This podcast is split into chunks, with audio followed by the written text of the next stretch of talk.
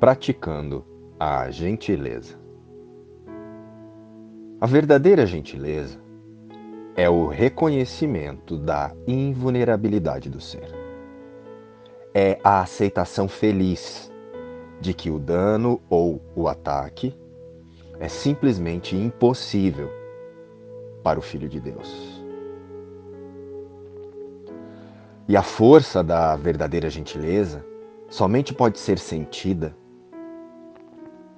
por aqueles que se permitiram reconhecer o que são em verdade. A verdadeira gentileza não tem nada a ver com ir com calma ou devagar na jornada espiritual. Não tem a ver com o tempo. A gentileza é o que nos leva para fora do tempo, a partir da lembrança de que o ser que Deus criou é imutável perante as circunstâncias e acontecimentos no mundo. E sendo assim, a verdadeira gentileza é uma característica que acelera o processo de correção na mente, e não um processo que posterga.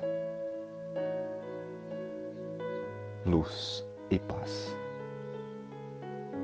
Inspiração. Um curso em milagres.